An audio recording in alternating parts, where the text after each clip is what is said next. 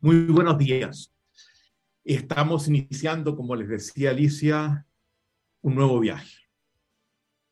Los que han estado en nuestros programas de formación de primer nivel, sea este el ABC o la combinación del CDG más el DCO, eh, van a, a darse cuenta que vamos a ir a otros territorios vamos a dar un gran salto. Salto no hacia abajo, hacia lo alto.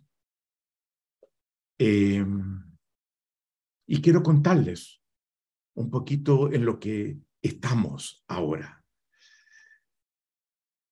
Comenzamos nosotros hace 25 años en Newfield Consulting con un programa del ABC que fuimos mejorando progresivamente, desarrollándolo. Y llegamos a un punto donde nos dimos cuenta que los desarrollos que habíamos hecho ya no cabían en el primer nivel de formación. Y que era importante establecer un segundo nivel, que fue nuestro programa avanzado que tiene, comenzamos en el 2005. Perdón. Y comenzamos a avanzar también con nuevos desarrollos. En un primer momento, el programa avanzado se concentraba, por ejemplo, entre otras cosas, en explorar cinco, perdón, cuatro formas distintas de constituir mundos para introducir la noción de cómo los seres humanos construimos mundos distintos y profundizamos en el mundo de los egipcios, en el mundo de los griegos, en el mundo de los judíos y en el mundo de los cristianos. Pero seguimos elaborando. Para nosotros esto es muy importante. Porque estamos, lo hemos dicho muchas veces, en el umbral del desarrollo de una nueva ontología que está dando sus primeros pasos. Y queremos tener una participación muy importante en su desarrollo inicial y dejarla bastante avanzada en la medida que podamos. Es más, liderar el proceso de desarrollo de nuestra propuesta, tanto teórica en el discurso de la ontología del lenguaje, como práctico en la disciplina del coaching ontológico. Entonces, íbamos avanzando y, nos dimos cuenta que, que, que, de nuevo ya nos habíamos, teníamos mucho más que entregar que, que lo que estábamos entregando. Y decidimos entonces hacer un rediseño completo del avanzado hace aproximadamente tres años. Sacamos a los egipcios, a los griegos, a los judíos, a los cristianos. Algo vamos a decir sobre el tema de la espiritualidad al final de este programa. E introducir los nuevos temas en los que estábamos comprometidos. Yo de hecho había dejado de publicar hace 11 años libro de aporte teórico. Y sin embargo habíamos seguido trabajando. Y llegó un momento que dijimos, ya tenemos algo importante para darlo a conocer. Y eso hizo que nos propusiéramos sacar tres nuevos libros entre este año, el 22, y dos en el 23, uno este año, con los nuevos avances, con los nuevos desarrollos que habían comenzado a insinuarse en este giro que dimos de rediseño del avanzado. Así eran temas que de alguna forma abordábamos en los avanzados que entonces entregamos en la nueva versión de ellos. pero donde les dimos un, un impulso, una articulación muy superior. Y les informo que ayer me llegó el primero de estos tres libros, ya publicado. Se los quiero mostrar. El giro de la mirada. Ven ustedes, este es Jano, el dios Jano, que tiene dos miradas distintas. Subtítulo, Superando nuestra obsolescencia ontológica. No se asusten.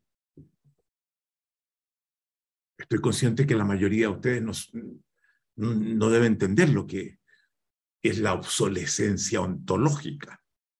Pero no es extraño. Es un término que hemos acuñado nosotros mismos y que la vamos a explicar en esta presentación. Y que creemos que es fundamental porque apunta a algo que normalmente no es reconocido y que para nosotros tiene una importancia fundamental para destrabar las condiciones en las cuales se encuentra hoy en día la especie humana. Obsolescencia ontológica.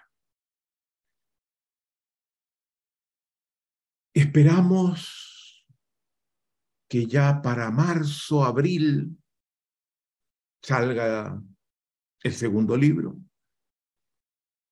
Tengo un nombre pensado, pero los títulos pueden cambiar. Yo tengo 79 años. Cumplo 80 en octubre del próximo año. Y antes de los 80 tiene que estar terminado el tercer libro con desarrollos completamente nuevos. Esto para nosotros es central. Hay un compromiso de desarrollar lo que es nuestra propuesta. Yo me concentro fundamentalmente en las partes que, tienen, que son más teóricas y por tanto tienen más que ver con el discurso de la ontología del lenguaje. Si bien con Alicia estamos permanentemente en interacción en torno a esos nuevos contenidos. Y ella se concentra fundamentalmente en el desarrollo de la disciplina del coaching ontológico, que también se desarrolla paso a paso. Y que ustedes van a ver que en el programa avanzado vamos a introducir dimensiones que no han estado presentes en nuestra formación inicial. Este primer encuentro de tres días intenta introducir en forma esquemática todo lo que se dice en este libro. Libro que se los vamos a enviar a ustedes cuando lo recibamos en formato electrónico, en ebook, para que ustedes puedan profundizar en lo que decimos, porque lo que vamos a decir acá, dado los tiempos que tenemos, es simplemente el, esquema que el libro sigue. Pero el libro va mucho más lejos. Si en cuanto nos llegue y esperamos que eso suceda, pensamos no más de dos semanas, van a recibir ustedes, capaz que mucho antes, ese libro electrónico para que puedan profundizar en lo que vamos a plantear ahora. También vamos a colocar en los próximos días esta misma presentación y las que vienen en este encuentro en nuestra página web, cosa que ustedes, solo los alumnos del avanzado, puedan acceder a las presentaciones que vamos a hacer ahora. Entonces, esta primera presentación básicamente aborda lo que el capítulo primero del libro trata de levantar y que gira en torno a la noción de obsolescencia ontológica. Luego no se extrañan de, que el término no lo conocen porque lo inventamos nosotros. Entonces, es un término que hemos acuñado para apuntar, una distinción que nos permite ver algo que creemos que no se ha visto. Normalmente, cuando tocamos distintos temas, y ya los que siguieron, por ejemplo, el primer nivel de formación, lo vieron en algunas presentaciones que hicimos, seguimos dos caminos. Un camino que sigue una mirada temporal de cómo se gesta ciertas propuestas en el tiempo. Quienes participan, qué aportes hacen en el tiempo, siguiendo una mirada genealógica. Y luego un camino que es, y lo llamamos estructural, que toma esa propuesta que se desarrolló y trata de explicar en qué realmente consiste y cuáles son sus premisas básicas. Esto lo vamos a estar haciendo de una manera especial en un determinado ámbito mañana. Vamos a seguir esos dos caminos y ustedes van a ver que en el programa van a estar presentes permanentemente estos caminos.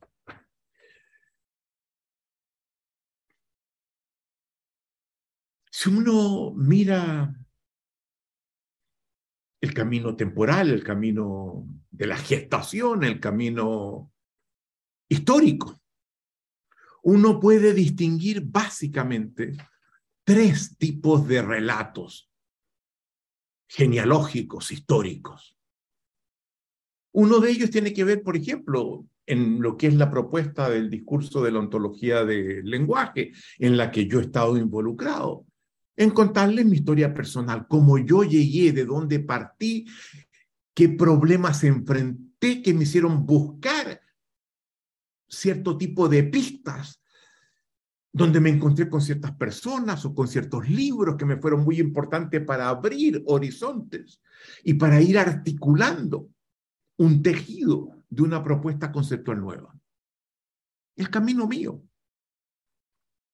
Pero ese es el camino menos importante.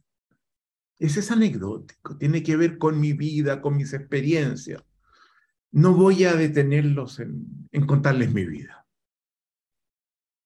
hay otros dos caminos que son muy importantes. Y eso sí los vamos a seguir. El camino de la historia de las ideas.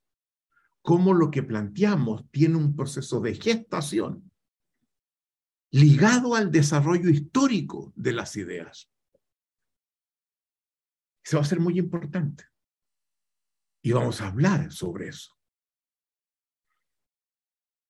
Pero hay otro camino que para mí es más importante todavía que aquel de las ideas, que es el camino de las condiciones históricas concretas, del cual surgen las ideas. Todas las ideas, consideramos nosotros, emergen, remiten a las condiciones históricas concretas de su época. Son tributarias de la historia en la que emergen. Y eso es lo que queremos abordar hoy día. Conectar el carácter de nuestra propuesta, tanto a nivel del discurso de la ontología del lenguaje, como a nivel de la práctica de la disciplina del coaching ontológico, como respuesta a los desafíos y problemas de nuestra época. Quiero advertirles que el avanzado tiene un carácter bastante distinto de lo que fue la formación de primer nivel. Aquí vamos a introducirnos en lo que quedaba atrás, en lo que no mostrábamos, pero de donde veníamos cuando les enseñábamos todo lo que les enseñamos en el primer nivel de formación. Y eso implica abrir las puertas de la filosofía como no lo hicimos antes, pero no se me asusten, porque vamos a procurar hacerlo de una manera comprensible. Nos requieren formación filosófica especial. Puede que al comienzo les parezca algo extraño, pero si vuelven a lo que dijimos, van a terminar entendiéndolo perfectamente. Esta es una propuesta que se inspira desde la filosofía y recoge algunas contribuciones también de otras áreas, pero su núcleo central, de gestación es el territorio filosófico. Eso estaba presente antes, pero no se lo mostraba. Hacíamos algunos breves alcances. Ahora vamos a sumergirnos en eso. Consideramos que a partir de la primera formación que ya tienen, están en condiciones que les abramos las puertas y les mostremos de dónde provienen muchas de las cosas que incluso entonces les planteamos. Yo les decía, de las dos historias o genealogías que vamos a profundizar, la de las ideas y la de las condiciones históricas concretas, la que nos parece más importante es la segunda. Las ideas surgen de las condiciones particulares de cada época histórica específica. Y esta propuesta responde a los desafíos de nuestra época. Y nos interesa mostrar eso, mostrar cómo nace de allí y cómo se hace cargo de esos problemas y desafíos. Entonces hablemos de ello. Hablemos de nuestra época y de sus desafíos. Lo hemos abordado otras veces de distintas formas. Y si me lo han escuchado, van a ver que voy a profundizar en eso. Los que no me han escuchado, se abren a lo que les voy a plantear ahora. Vivimos en tiempos sin precedentes. Un mundo que no solo se ha globalizado, que ha generado un incremento inédito de la libertad individual, de la competencia, de la capacidad de innovación y de, y de emprendimiento. Como nunca había acontecido antes en la historia. Ello es, a nuestro modo de ver, el resultado de un cambio cualitativo en lo que llamamos la conectividad social, en su sentido más fuerte del término. Porque también hay un sentido débil que tiene que ver con, estar conectados a las redes sociales y en Facebook, en Instagram, en, en todas las redes sociales. No estamos apuntando a ese sentido débil. Estamos usando el término en su sentido más fuerte, que se lo voy a explicar ahora. En su sentido fuerte, la conectividad social para nosotros es la capacidad de transformación mutua que exhiben los miembros de un sistema social en su dinámica de interacciones. ¿Cómo esa dinámica de interacciones produce en todos ellos cambios sucesivos y cada vez más profundos? Que lo que hace uno cambia a otros, que hacen cambios que cambian a otros, que hacen cambios que cambian a otros, y cambios que terminan también cambiándonos a uno y así sucesivamente en una espiral constante. Eso está pasando hoy día como no había pasado nunca. Eso proceso de transformación profunda en espiral. Y esa conectividad social en su sentido fuerte, para nosotros, remite en lo fundamental al desarrollo de dos dominios. El primero, el desarrollo de las tecnologías de información y de comunicación,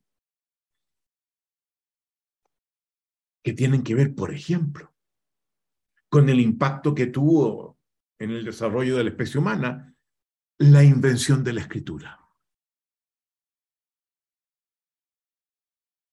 invención que tiene un, impacto fundamental, que separa lo que llamamos la prehistoria de la historia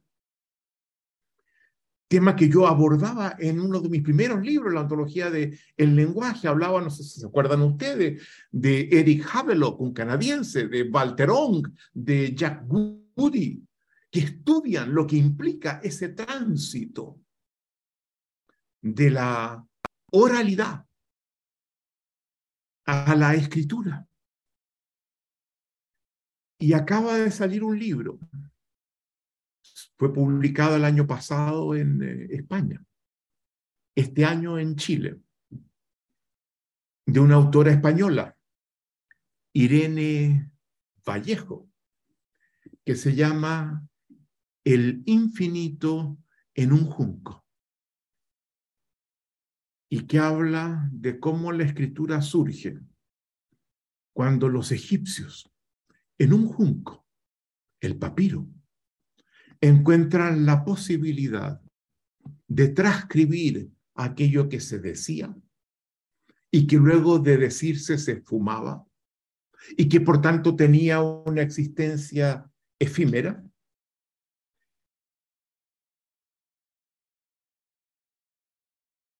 Ah, en ese papiro, dejarlo escrito y garantizarle aquello que se expresaba una duración que podía incluso proyectarse a la eternidad, como dice Irene Vallejos, al infinito. Leanlo. Es muy interesante. Pero la escritura es, es uno de los primeros avances, innovaciones en las tecnologías de información y comunicación. Luego viene la creación del alfabeto, que es una forma de escritura mucho más simple, mucho más fácil, mucho más masificable, que hace de Grecia lo que Grecia hizo al utilizar el alfabeto y al permitir una escritura que ya no estaba en manos de los sacerdotes, de algunas élites muy restringidas, sino que alcanzaba al conjunto de los ciudadanos. Y todo lo que eso implica del punto de vista de, de crear eh, la filosofía, el desarrollo racional ligado incluso a corrientes más científicas como las matemáticas, como la astronomía, en la justicia, en la educación, en la democracia. Todo el mundo griego es el resultado, es hijo del alfabeto. Miren la importancia que esto tiene. Luego, la imprenta, que usando los avances ya producidos en el alfabeto, genera la posibilidad de, de masificar los libros, y esto es lo que el tema de, de, Irene Vallejo habla del libro, pero no llega al momento en que la imprenta se crea, generando la modernidad. La modernidad es hija de la imprenta. Y en segundo lugar, ese es el primer factor que incide de una manera importantísima en el desarrollo histórico, es el desarrollo del transporte, del comercio y de las condiciones financieras que lo sustentan, que permiten la expansión de nuestras miradas, conectarnos con gente que vive de una manera radicalmente distinta en otros mundos, con otras interpretaciones, con una forma de observar y hacer sentido radicalmente distinta de la que empezamos a descubrir que podemos alimentarnos. Yo en el libro que les mostré, el que acabo de escribir, abordo eso en un capítulo. Y que nos lleva a, a comprender formas de vivir y hacer sentido distintos. Formas de humanidad diferentes. Esto es muy importante. Por eso es que la globalización actual no es trivial. El hecho de que vivimos en un mundo donde estamos haciendo comercio con todos los países, donde viajamos, donde los inmigrantes se pasan de un lado a otro, donde el turismo nos permite conectarnos con, con, culturas radicalmente distintas a las que antes no accedíamos. Es un elemento fundamental que inciden en los cambios inéditos que hoy día estamos encarando inciden porque estamos enfrentando a nivel de las tecnologías de la información y, las comunicaciones. La revolución digital, otro gran salto que produce espirales de innovaciones insólitos. Algunos han llamado a las tecnologías que surgen de la revolución digital, las tecnologías de la innovación y del cambio, no solo permiten producir servicios y productos importantes, sino que aceleran el cambio y producen nuevas tecnologías a partir del impacto de las primeras. Y vivimos la expansión del transporte, del comercio, del sistema financiero que todos conocemos y que tienen que ver con la globalización que aludíamos. todo ello ha generado algo que nunca antes la humanidad había enfrentado. Ha generado y seguirá generando olas masivas de transformaciones las que están inevitablemente acompañadas por olas igualmente masivas de obsolescencias. Lo vemos en todas las esferas del orden social y de la existencia que hoy día tenemos.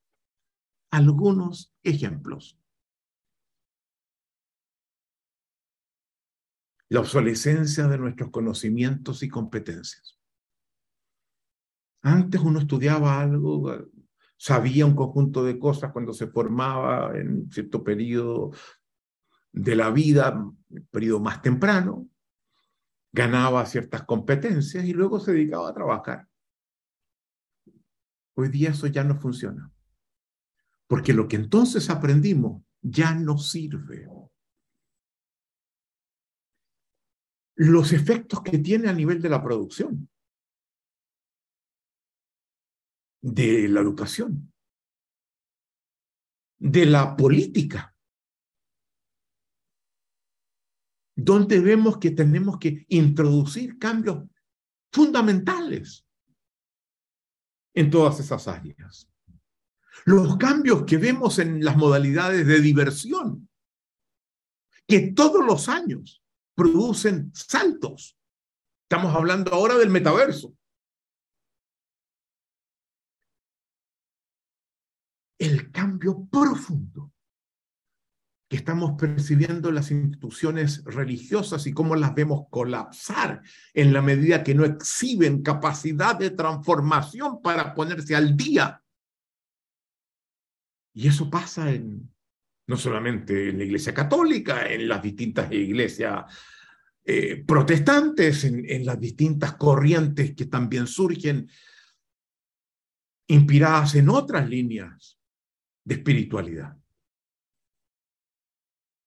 Los cambios que se producen en nuestras relaciones personales.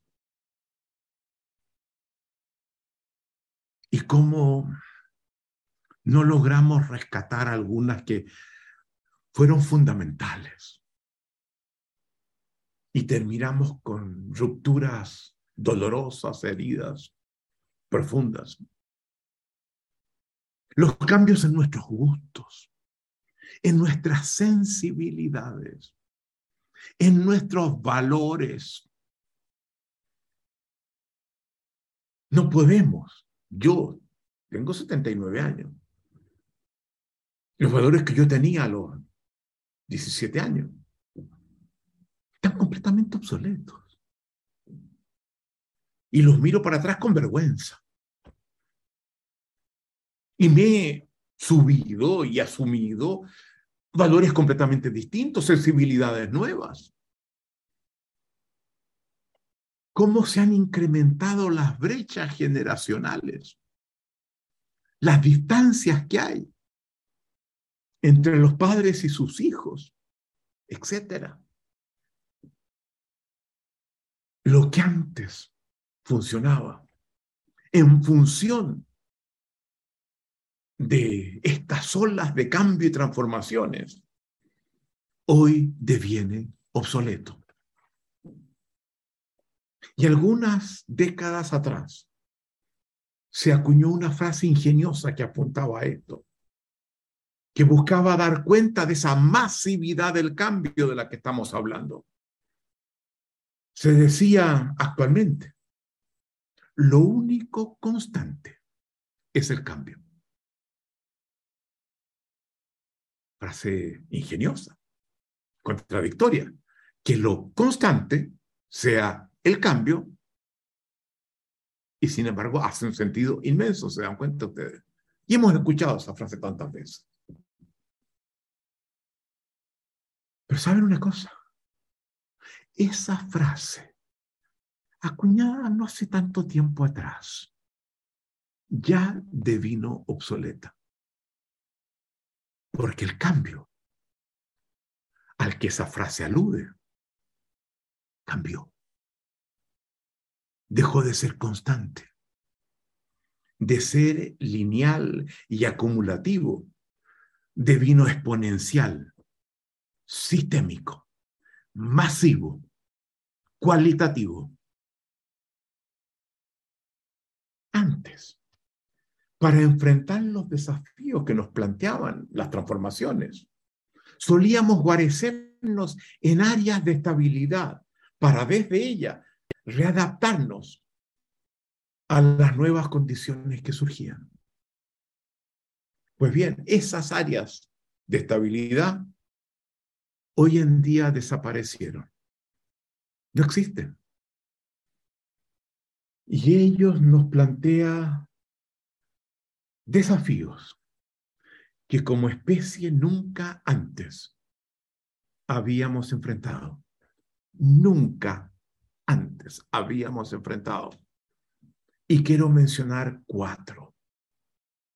Podría mencionar mucho más, pero creo que estos cuatro son suficientemente importantes. En primer lugar, la crisis ecológica en la que estamos y que estamos siendo incapaces de resolver. Greta Thunberg hace poco tiempo decía, avanzar en la, en la resolución de esta crisis ecológica en forma lenta es una forma de fracasar. Dos, tres días atrás. Vamos a una lentitud que nos conduce directamente al fracaso. ¿Y qué significa el fracaso?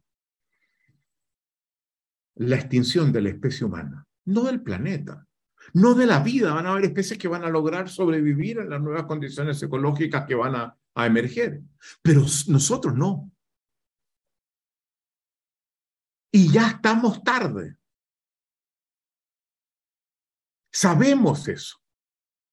Está completamente articulado, está demostrado, hay datos, sabemos cómo avanza, cómo crece de una manera más rápida de lo que pensamos hace dos, cuatro, 10 años. No estamos pudiendo resolver eso. Las crisis en nuestras modalidades de convivencia social. Las espirales de deterioro de las estructuras de orden que requerimos para convivir. Los niveles de polarización, la caída de las instituciones básicas, que vemos en, en todas partes y que no estamos pudiendo resolver. El ser humano es un ser social y requerimos de ser capaces de construir modalidades de convivencia con otros, sentidos de comunidad, que nos están siendo cada vez más esquivos. Tercero, lo que hablábamos antes, las crisis de nuestras relaciones personales, que no son fundamentales para apoyarnos, para sentir que estamos siendo contenidos mutuamente en nuestras relaciones afectivas, de amistad, de colaboración con otros. Y la cuarta, la profunda crisis de nuestra capacidad de generarnos sentido de vida. Y esta no es trivial, porque el sentido de vida es un imperativo de los seres humanos para preservar nuestra existencia. Maturana y Varela hablaban de, que los seres vivos requieren de lo que llamaban una autopoiesis, la capacidad de reproducir la organización biológica que nos sustenta para que la vida logre proyectarse. Pero el tema del sentido nos plantea lo que yo llamo una autopoiesis de segundo orden, porque ser capaz de reproducir la organización biológica que nos sustenta no es suficiente. Los seres humanos tenemos que reproducir la capacidad de generar, lo hemos dicho antes en nuestro primer nivel, el juicio de que nuestra vida tiene sentido. Porque si eso no lo logramos reproducir, caemos en ansiedad, caemos en depresiones y terminamos en suicidio. Nosotros no soportamos la existencia. Y el incremento de las tasas de suicidio que hoy día se producen son insólitas, sostenidas. Están llegando cada vez más lejos. Hoy día los niños se están suicidando. Eso no pasaba así, de esa forma, antes. Eran casos esporádicos, puntuales. Hoy día es un fenómeno social.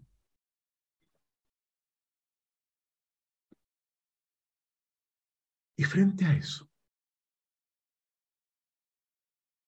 no estamos dando respuesta. Es más, sí, damos algunas respuestas, pero una respuesta que significa darle la espalda a estos problemas.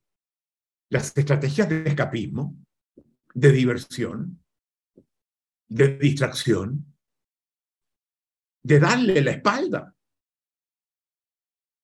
a estos desafíos generando, como lo hemos hecho, una sociedad del espectáculo que nos distraiga, que no, nos permita no mirar lo que estamos hablando. El hecho de que algunos han desarrollado lo que yo llamo modalidades vicarias de existencia, viven en función de cómo, siguiendo la vida de otros, de las celebridades, de ciertos políticos, pero no en función de sí mismo, colgándose de la vida de otros, de lo que le está pasando a Shakira. Han escuchado la última canción de ella, ¿verdad? O tantos otros. Desarrollando niveles de consumismo para, para, para distraernos. Lo que llamo prácticas de turismo espiritual, donde me meto a hacer yoga, me meto al hinduismo, me meto a, otras propuestas que surgen para, para darle un sentido que rápidamente se me va de las manos. Las postas terapéuticas en las que estamos, donde pasamos de un tipo de terapia a otro tipo de terapia y a otro tipo de terapia, porque no logramos resolver los problemas que nos aquejan. Las adicciones en nivel que están alcanzando las drogas, el alcohol, como forma de ilusión de lo que estamos enfrentando. El mismo surgimiento, sumergimiento en las redes sociales para distraernos, donde el, el sentido lo da el sabernos conectados en la superficialidad completa. Pero tarde o temprano, lo hemos dicho, las crisis nos alcanzan y sentimos que caemos en el vacío. surge lo que se ha dado en llamar el nihilismo. Nihil viene del término latín nihil, nada. El abismo sin sentido. Una nada que nos absorbe. Y ya podemos detectar señales de este síntoma fundamental de la historia de la humanidad hace algo más de 150 años. Señales de nihilismo, de sinsentido, donde la nada nos absorbe, nos llama, nos convoca. Nietzsche tiene una importancia fundamental en nuestra propuesta. Fue de los primeros en detectar el efecto corrosivo del nihilismo. Y nos dice, no lo podemos eludir. La única forma de encararlo es cruzarlo, resolverlo, buscar formas de conferir sentido. Y el nihilismo nos, nos cierra.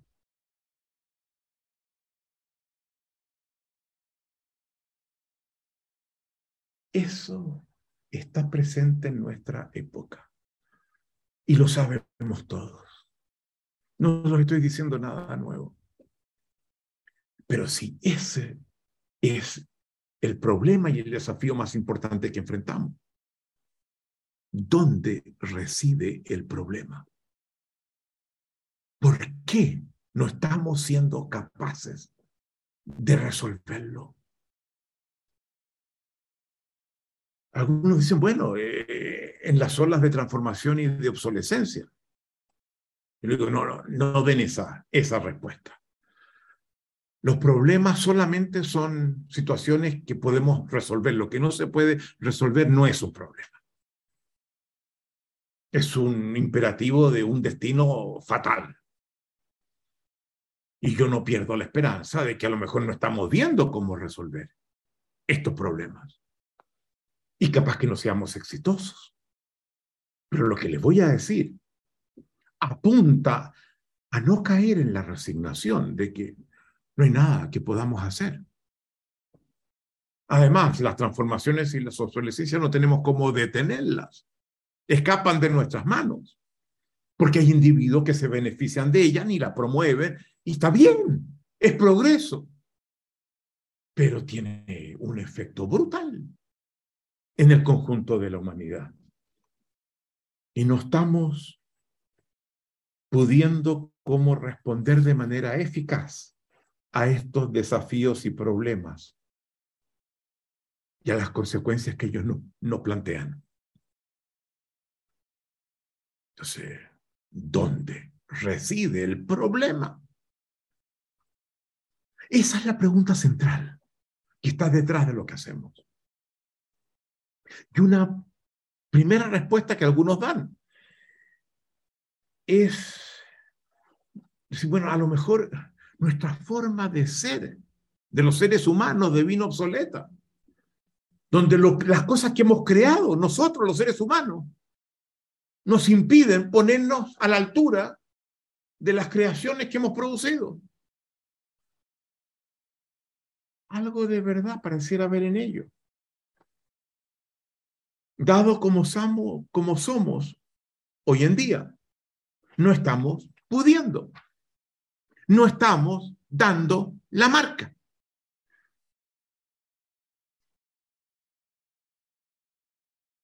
No logro entender por qué lo que hago no funciona cuanto antes funcionaba. No sé cómo actuar me siento desbordado, logro resolver algunas cosas, claro, es cierto, pero no todas.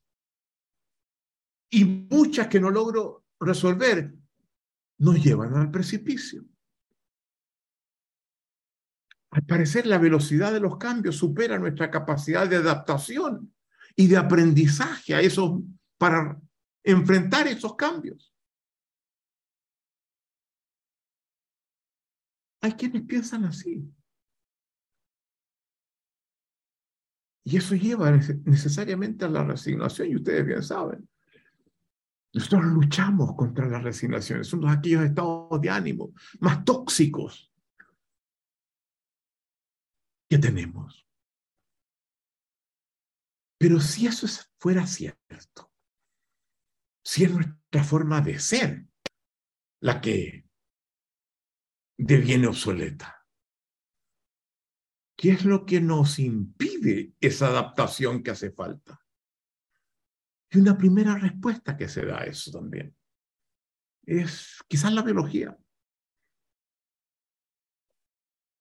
Quizás no estamos biológicamente ah, equipados para acometer las transformaciones en nosotros mismos que requerimos.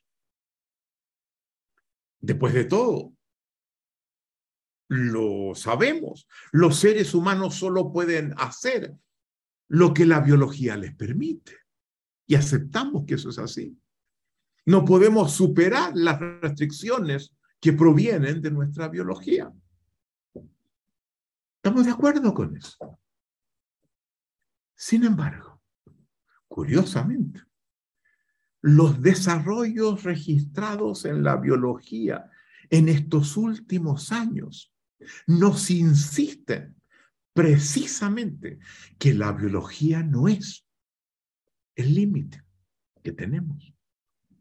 La neurobiología, hoy en día la rama más importante de la biología, lo hemos dicho antes, se apoya en el concepto de la plasticidad neuronal, la plasticidad sináptica, que afirma la inmensa capacidad de transformación y de aprendizaje de nuestro sistema nervioso a partir de las experiencias que encaramos. Y no encuentra límites como estos, infranqueables en esa capacidad. Curioso. Y si la biología no es el obstáculo, ¿cuál es entonces el obstáculo? Y eso es lo que nos interesa responder. Y frente a esa pregunta, habiendo descartado las opciones previas, nosotros procuramos dar una respuesta. No la van a encontrar en otras partes. Sostenemos que la incapacidad que exhibimos para primero articular adecuadamente, formular adecuadamente los problemas que enfrentamos de manera de poder resolverlos, reside en lo que llamamos, y aquí acuñamos un término, obsolescencia ontológica, nuestra obsolescencia ontológica. Chino, ¿verdad? Pero esta es la distinción fundamental que anima todo lo que nosotros hacemos.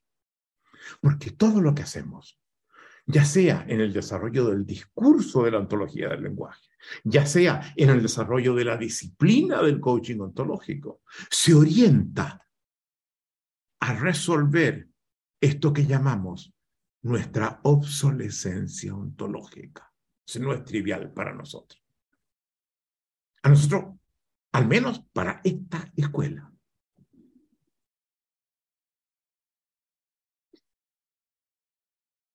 Si el problema es la obsolescencia ontológica, algo que reside en el dominio del ontológico, cabe preguntarse, y esto es importantísimo, ¿qué es ontología? Porque allí está esta supuesta obsolescencia que estamos sosteniendo que es uno de los factores más importantes en nuestra incapacidad de hacernos cargo de los problemas y desafíos que esta época nos impone. ¿Qué es ontología? Y siempre les hemos dicho, no busquen en el diccionario qué significa ese término, porque es muy probable a menos que tengan mucha suerte, que se encuentren con una respuesta que no les sirve. Lo que allí encontrarán es posible que señale que la ontología es un término que viene de dos expresiones griegas. Ontos, que en griego apunta al ser, y logos, que apunta al estudio, a nuestras concepciones, a nuestras interpretaciones, a nuestras articulaciones lingüísticas. Ontología, ontos, logos.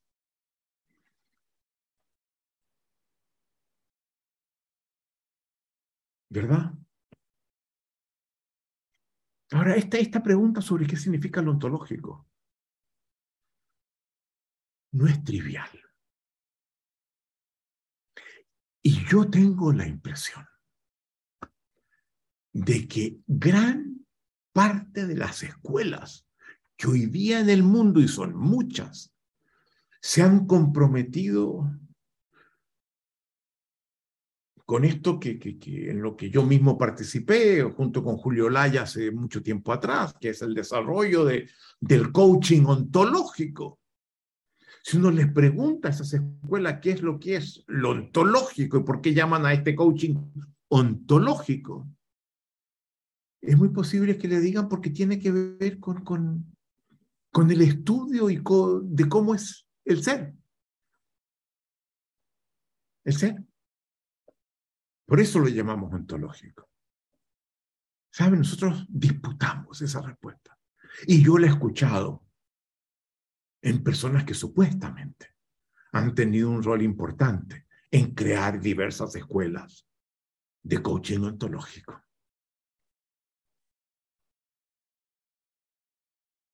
Nosotros impugnamos esa respuesta y lo, y lo impugnamos fundamentalmente por dos razones que quiero compartir con ustedes.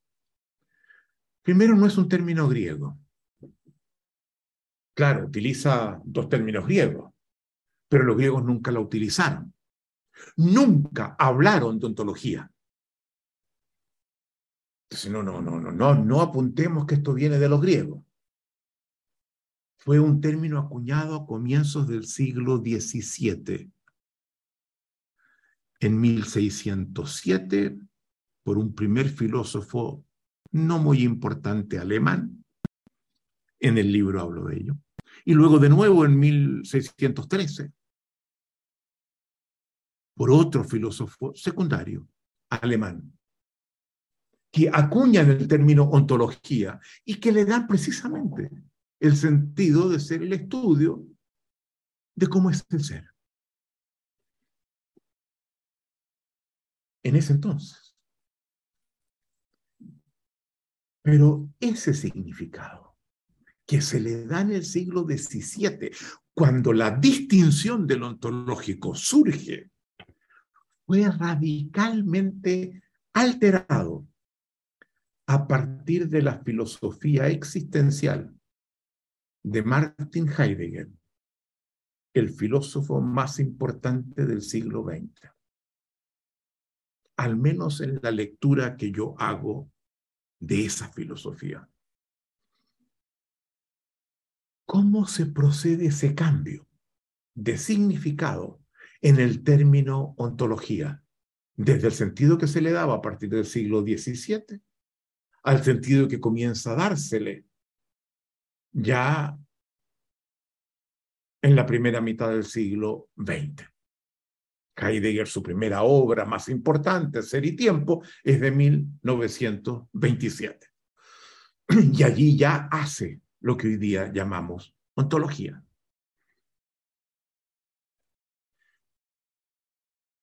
¿Cómo se produce ese cambio en el significado del término ontología. Y para avanzar hacia eso. Quiero dar cuatro pasos que nos van a llevar a otros lugares también, que producen una transición hacia este nuevo significado. Uno, detrás de la pregunta y del estudio del ser, existe una inquietud que no se hace siempre explícita. ¿Por qué se estudia el ser? ¿Para qué se estudia el ser? ¿Qué se obtiene con estudiar el ser? Y para nosotros la noción de ser responde a una inquietud que normalmente es implícita, no está hecha explícita y que es la inquietud por comprender el carácter de la realidad. El comprender cómo las cosas son y que presume que para saber cómo las cosas son, es necesario acceder a su ser. Con lo cual se toma el verbo ser en la expresión de son y se le convierte en sustantivo y luego en sustancia al acuñar la noción de ser. Pero al establecer esta presunción, ya se ha iniciado un camino de respuesta sobre el carácter de la realidad el concepto de ser busca responder. Nos parece importante, por lo tanto, dar un paso atrás y restituir la pregunta por el carácter de la realidad antes de asumir que ello es equivalente a acceder a la noción de ser. Y eso normalmente no se hace. Por lo tanto, retrotraemos el significado del término ontología a la reflexión filosófica sobre el carácter de la realidad en su sentido general, de la realidad como tal, en su sentido genérico, independientemente del carácter de los entes o de las cosas que componen esa realidad, que también podrá ser estudiada posteriormente, de esa misma forma como la realidad en su conjunto procuró ser estudiada. Primer paso.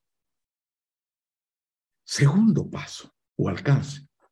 La reflexión sobre el carácter genérico de la realidad en rigor, se inició en la antigüedad mucho antes de que se acuñara el término ontología. Sin que apareciera el término ontología, los griegos se preocuparon de estudiar el carácter que la realidad tiene. Y a esa reflexión, los griegos la llamaron no ontología, porque no hablaban de eso, sino metafísica. Pues bien, al disponer hoy en día del término ontología, para referirnos a nuestra forma de comprender la realidad, podemos mirar el desarrollo de la metafísica como una forma de hacer ontología. Ellos no lo llamaban así, pero disponiendo del término nos damos cuenta que la, la, metodología estaba procurando explicar el carácter de la realidad al hacer lo que hacía. Y eso es ontología. Tercer paso, la metafísica, acudiendo a la noción de ser, entendía que resolvía el problema por el carácter genérico de la realidad y por lo tanto ofrecía la respuesta verdadera y definitiva a esta pregunta. Zanjaba el problema con su respuesta. Pero desde la modernidad se sostendrá que es posible desarrollar otras respuestas ontológicas diferentes de aquella que la metafísica ofrece. Y ello hace que la metafísica deje de ser considerada como la respuesta, sino como una de las posibles respuestas a la pregunta ontológica. Y ello nos conduce a un cuarto y último paso. En su afán por comprender el carácter de la realidad, los filósofos antiguos, los filósofos griegos, despliegan un determinado acercamiento a ella, a la realidad, que será cuestionada por los filósofos modernos, que lo van a considerar ingenuo. Y vamos a volver a hablar de esa ingenuidad que ellos le atribuyen a los clásicos antiguos. Los antiguos reflexionaban sobre el carácter de la realidad, observándola directamente, tal como ésta se presentaba. Reconocían, sin embargo, que esa realidad que se les presentaba en su apariencia se les mostraba encubierta, que ella no revelaba por sí misma su forma de ser, su real carácter. Era la tarea de la filosofía, haciendo uso de la razón, descubrir, develar el ser que las apariencias ocultaban. Y de ahí viene el concepto griego de verdad, aletheia, que significa, apunta a una diosa que tenía su rostro cubierto por un velo, y donde es la diosa de la verdad. Lo que la filosofía tiene que hacer es descubrir su rostro, que está cubierto, quitarle el velo, develar su rostro y alcanzar la verdad. Por lo tanto, en la medida que los filósofos griegos de la antigüedad pensaban que el carácter de la realidad equivalía a pensar el ser y que esta era la respuesta que entregaba la metafísica. Aristóteles, uno de los grandes metafísicos, y vamos luego a, hablar del mañana, sostiene que lo que su obra La metafísica contiene es un intento de comprender el ser que hay que buscar, porque ahí se definen como las cosas son. El ser en cuanto ser. ¿Qué es esto del ser? ¿Qué atributos tiene? y cómo hay que acercarse a él para develarlo y descubrirlo. De cómo ese ser, detrás de la realidad en general, detrás de las cosas que la componen, es y cómo llegar a él. Y esto se expresa en el análisis, por ejemplo, de los atributos que se le asignan a ese ser que postula la metafísica. Modernos, tal como lo dijimos antes, el acercamiento de los antiguos peca de ingenuidad. Cae en lo que posteriormente se llamará la metafísica de la presencia. ¿Qué significa esto? Los modernos llegan a considerar que los seres humanos no observamos la realidad tal cual ella es y a partir de cómo ella se nos presenta. Los modernos consideran que observamos la realidad de acuerdo a cómo nosotros somos. ¿Se dan cuenta la importancia de esto? Ello implica que la pregunta sobre el carácter de la realidad, la pregunta ontológica, requiere iniciarse con la pregunta sobre el carácter del ser humano, de forma que, entendiendo cómo somos, podamos luego entender cómo entendemos la realidad. Sin entender cómo somos, no podremos entender el carácter que le asignamos a la realidad, porque a la realidad tal cual ella es, independientemente de nosotros, los seres humanos no accedemos y sobre ella no podemos hablar. Siempre hablamos de la realidad tal como nosotros la concebimos y no de otra forma. Ello implica que la reflexión ontológica moderna reconoce dos momentos en su indagación propiamente ontológica. Dos momentos distintos. Esto es muy importante. El primer y más importante momento es responder a la pregunta sobre cómo es el ser humano para entender, dado cómo somos, cómo vemos la realidad, cómo la observamos. Esa es la primera pregunta. No podemos decir nada de otras realidades sin antes entender cómo somos, porque la realidad la vemos como somos, y si no sabemos cómo somos, lo que diremos sobre la realidad sin habernos planteado esa pregunta va a fallar en algo demasiado importante. Y a partir de haber hecho eso, a partir de haber comprendido cómo somos, solo entonces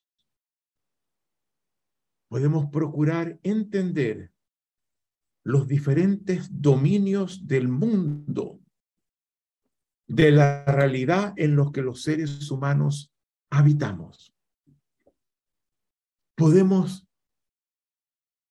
darle sentido, que constituyamos la realidad de la forma como lo hacemos, porque sabemos cómo somos y qué nos guía en nuestra mirada hacia la realidad exterior o hacia nosotros mismos me siguen. Dos momentos fundamentales en la reflexión ontológica. La pregunta sobre cómo somos, sabiendo eso, teniendo una interpretación de cómo somos, ahora dilucidar cómo, por lo tanto, comprendemos el resto de las cosas que están que existen en nuestra, en nuestra vida. Pues bien, el momento más importante es el primero. Si el primero, nos volvemos a cómo lo intentaron los antiguos, que buscaban cómo es la realidad mirándola directamente y quitándole velos nomás. Pero sin preguntarse por cómo somos los seres humanos. Me siguen. Y es posible que poco. Y por eso es que me parece muy importante que sobre este mismo tema lean pronto el capítulo primero del libro que les vamos a hacer llegar. Pues bien, Martin Heidegger será el filósofo moderno que se comprometerá como ningún otro en el desarrollo de esta reflexión ontológica sobre cómo somos los seres humanos. Este primer paso fundamental. Con él, por lo tanto, el concepto de ontología cambia sustancialmente de significado. Con el significado que a partir del siglo XVII, durante dos siglos, hasta llegar a, a comienzos del siglo XX, se le diese. Desde que fue acuñado hasta que Heidegger hace algo que lo corrige. De allí que cuando Heidegger procura definir su concepto de ontología, sostenga, a diferencia de cómo Aristóteles respondía a la pregunta sobre la metafísica, que nos decía que es el estudio del ser en cuanto ser, ¿se acuerdan ustedes? Del ser en cuanto ser, de ese ser que están todas las cosas, de ese ser que está en la realidad completa. Heidegger va a decir que ontología, que es algo que tiene la misma dirección que la ontología metafísica tiene, da una respuesta distinta. Y dice que la ontología, escuchen bien, porque está en jerga filosófica, aparece incomprensible al momento, pero muy fácil de comprender. Dice ontología, es la respuesta por la pregunta por el ser, que se pregunta por el ser. Jerga filosófica. A los filósofos les gusta hablar así, en forma hermética, oscura. Es la respuesta a la pregunta por aquel ser que se pregunta por el ser. ¿Y cuál es el ser que se pregunta por el ser? Porque esa es la respuesta que Heidegger dice que conforma la, la ontología en su dimensión fundamental. El ser humano. ¿Qué otro ser vivo se pregunta por el ser? Es el ser humano. Eso es para Heidegger lo que define la noción de ontología.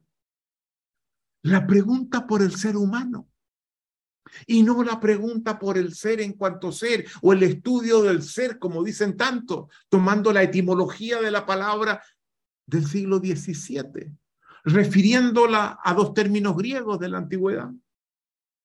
Ontología es fundamentalmente ese primer paso del que hablábamos, donde nos vemos obligados a comprender cómo somos para entender cómo concebimos la realidad y completar el aporte que la indagación ontológica busca ofrecernos. Volvamos entonces a la obsolescencia ontológica, que la dejamos pendiente. Sostenemos que todo ser humano opera sin tener conciencia de ello, a partir de una determinada concepción sobre el carácter de la realidad y de sí mismo. No sabemos que tenemos una concepción subyacente, implícita, heredada culturalmente de cómo es la realidad. Pero operamos tanto en nuestros proyectos de conocimiento como en nuestra cotidianidad práctica a partir de esa preconcepción implícita que todos llevamos. Nuestro sentido común, por lo tanto, opera desde un sustrato ontológico subyacente del que no somos conscientes. Se trata de un sustrato que adquirimos por transmisión cultural, sin darnos cuenta que lo estamos adquiriendo, porque lo hacemos en forma transparente, por el entorno social en el que crecemos, por ver cómo la gente se desenvuelve, cómo hace sentido, cómo interviene en su existencia. Disponemos de ese sustrato del que no estamos conscientes. Es curioso, este es un término que tiene una cierta afinidad con el, con el concepto de un, del inconsciente colectivo que nos plantea Jung, que es un inconsciente que está en la cultura, No está en el individuo, el individuo lo asume, a veces sin darse cuenta de que lo asume. ¿Verdad?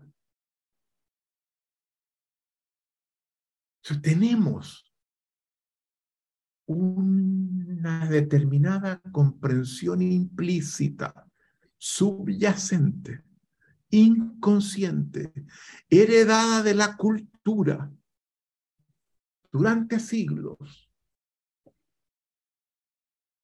que nos confiere un conjunto de presupuestos de cómo es la realidad y a partir de los cuales operamos.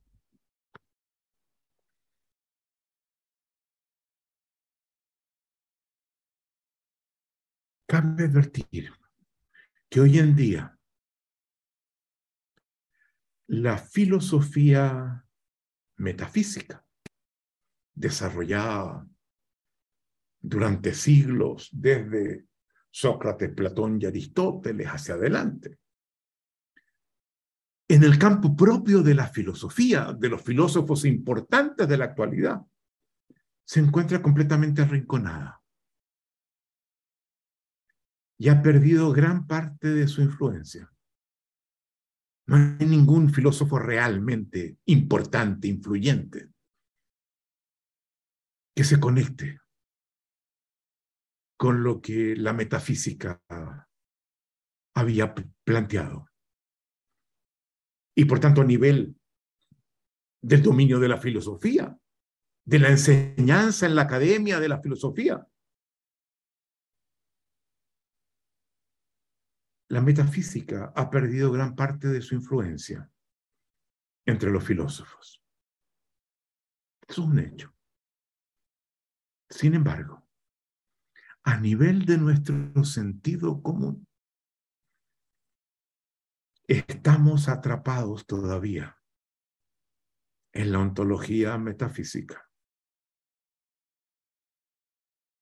Y ello nos impide responder con eficacia a los desafíos que nos plantea el mundo de hoy y muy especialmente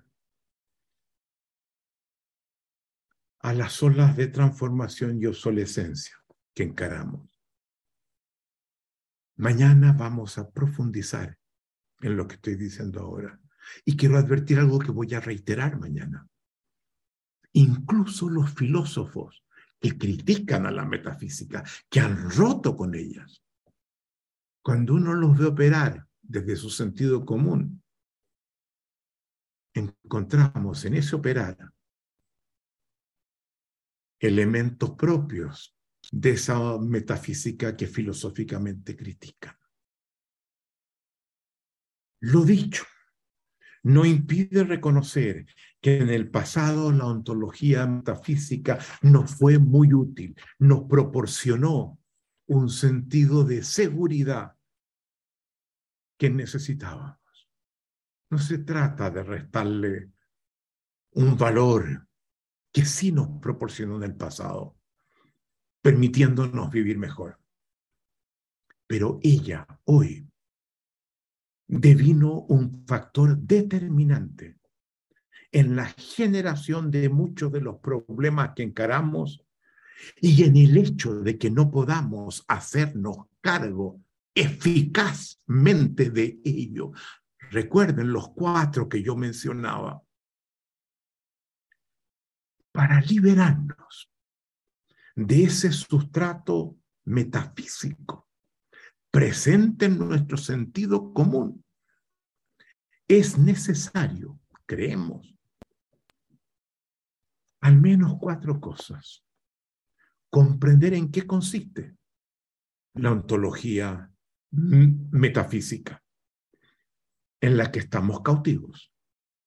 Porque si no, ¿cómo vamos a descubrir? Ah, mira, aquí apareció. ¿En qué consiste? ¿Qué la caracteriza? Para reconocerlas, mira, la estoy aplicando. Aquí la tengo, aquí apareció. Segundo, ello implica identificar sus elementos constitutivos. ¿Cuáles son sus rasgos, sus premisas básicas? Lo vamos a hacer mañana. Tres, comprender cómo ella obstruye nuestra capacidad de responder a las transformaciones del mundo de hoy? ¿Por qué nos bloquea? Y cuatro, y esto es lo más importante, abrirnos a la posibilidad de una ontología radicalmente diferente, sustentada en las antípodas de aquella que hoy nos domina. Mientras no hagamos eso, no podremos resolver los desafíos que hoy encaramos y las dificultades que en nuestra existencia encontramos. Es indispensable acometer lo que llamamos un gran giro ontológico, un cambio radical de nuestra mirada de la manera como hacemos sentido de la realidad, del tipo de observador que somos, de este ojo que nos ha acompañado durante tanto tiempo, que requiere de un ojo muy distinto y diferente.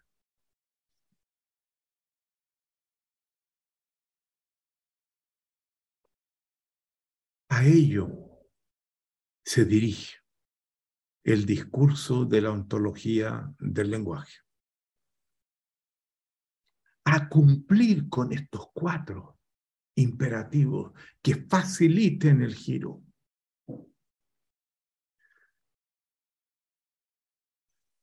Y este es un cambio que no solo debe darse a nivel individual, porque no solo está a nivel del individuo, tiene también que modificar nuestra cultura y por lo tanto tomar algún tiempo.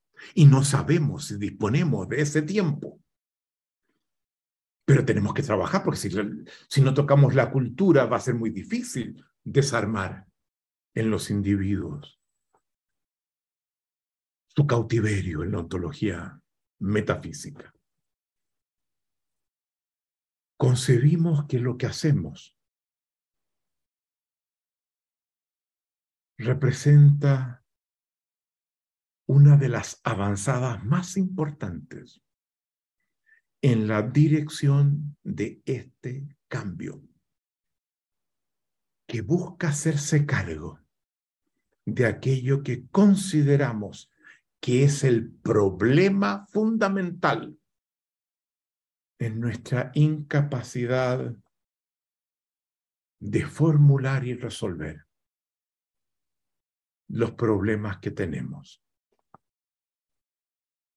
Pero mientras avanzamos a nivel de discurso, mientras tanto, es necesario también avanzar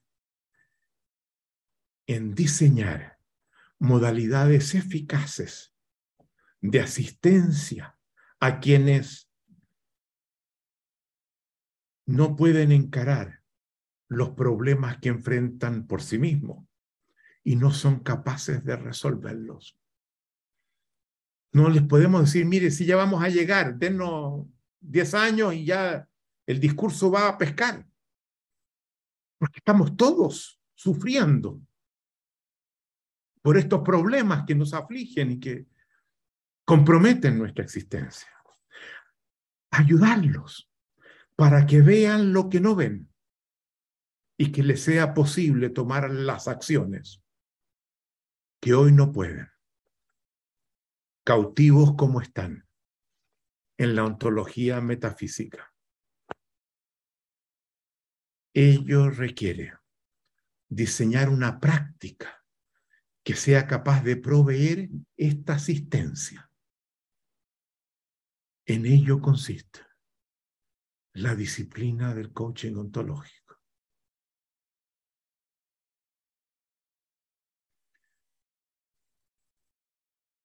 Esto es lo central de lo que nos proponemos. A esa, eso vamos. Esa es nuestra misión. Y queremos que ustedes se sumen a ella. Pero para quienes practiquen esta disciplina, ellos deben primero conocer y luego situarse en esta ontología distinta. Ontología que no hemos logrado hacer explícita en nuestro primer nivel de formación. Y que el avanzado procura hacerlo. Requieren haberla aplicado en sus propias vidas, haber iniciado primero, antes que nada, con transformaciones importantes en su forma de hacer sentido, en modificar su sentido común. Porque si no lo hacen en sí mismo, la eficacia de sus acciones como coaches ontológicos estará necesariamente limitada.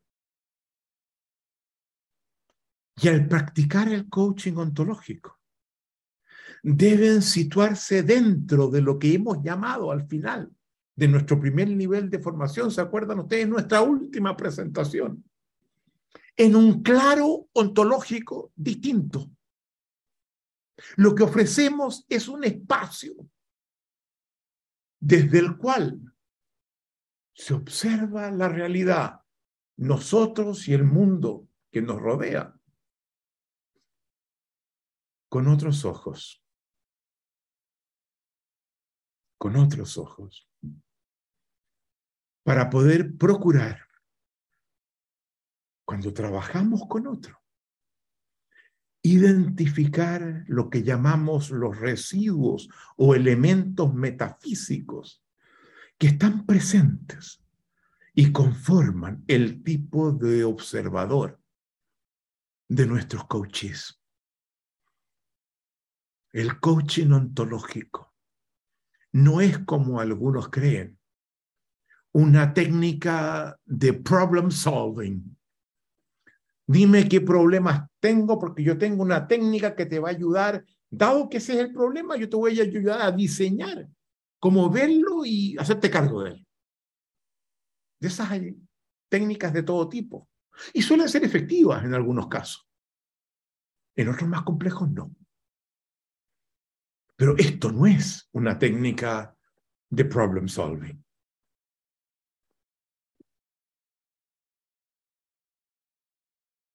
Esto implica que con nuestras intervenciones comencemos a socavar el sentido común de nuestros coaches y hacerlos avanzar hacia una ontología, una forma de conferirle sentido a la realidad diferente. Y esto implica no solo profundizar en la ontología del lenguaje, sino ir mucho más lejos de lo que logramos en nuestro primer nivel de formación, en producir también un salto cualitativo en nuestras prácticas de coaching y lograr quienes se forman en esta escuela una profundidad en sus intervenciones que yo les garantizo ninguna otra escuela hoy día es capaz de alcanzar. Este es el objetivo que se propone el programa avanzado. No se asusten. Yo sé que he dicho cosas complejas y las he dicho rápido. Y a lo mejor para asimilarlas se requiere una absorción más lenta una digestión más despacio. Pero eso se los va a proveer la lectura de esta misma presentación, tocando temas adicionales que ustedes van a poder leer a su ritmo, quizás una y, o dos veces en este libro.